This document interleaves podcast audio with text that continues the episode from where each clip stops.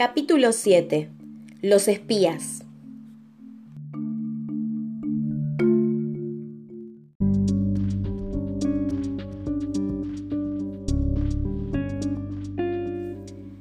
De chico me gustaban los espías, y de no ser porque es un oficio peligroso, tal vez lo hubiera elegido de profesión.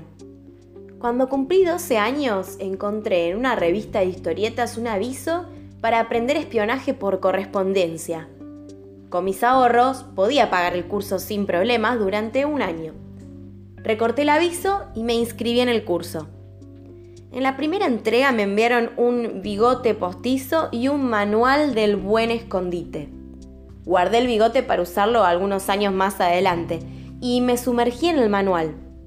Los primeros capítulos explicaban cómo dejar una pista escondida en la vía pública para que fuera encontrada solo por un agente amigo tomé una hoja de papel cualquiera, escribí una serie de falsas instrucciones, matar a C, robar el maretín de B, y tomé un colectivo que me alejó unas 30 cuadras de mi casa. Inserté el papel en un sitio como el que recomendaba el manual, por ejemplo, bajo la chapa del número de una casa. A los 15 días regresé y encontré el papel en mi escondite.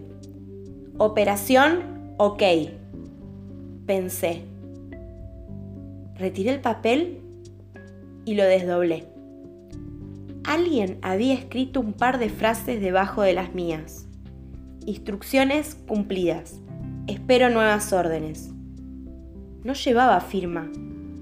Miré para todos lados, hice un bollo con el papel, lo tiré al tacho de basura, tomé un taxi temblando y me dije que ese trabajo no era para mí.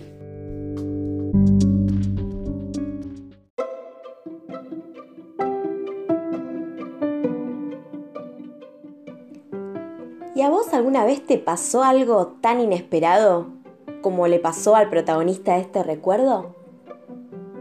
¿Te pasó de, de recibir una respuesta o de ver algo que realmente no era lo que esperabas que sucediera?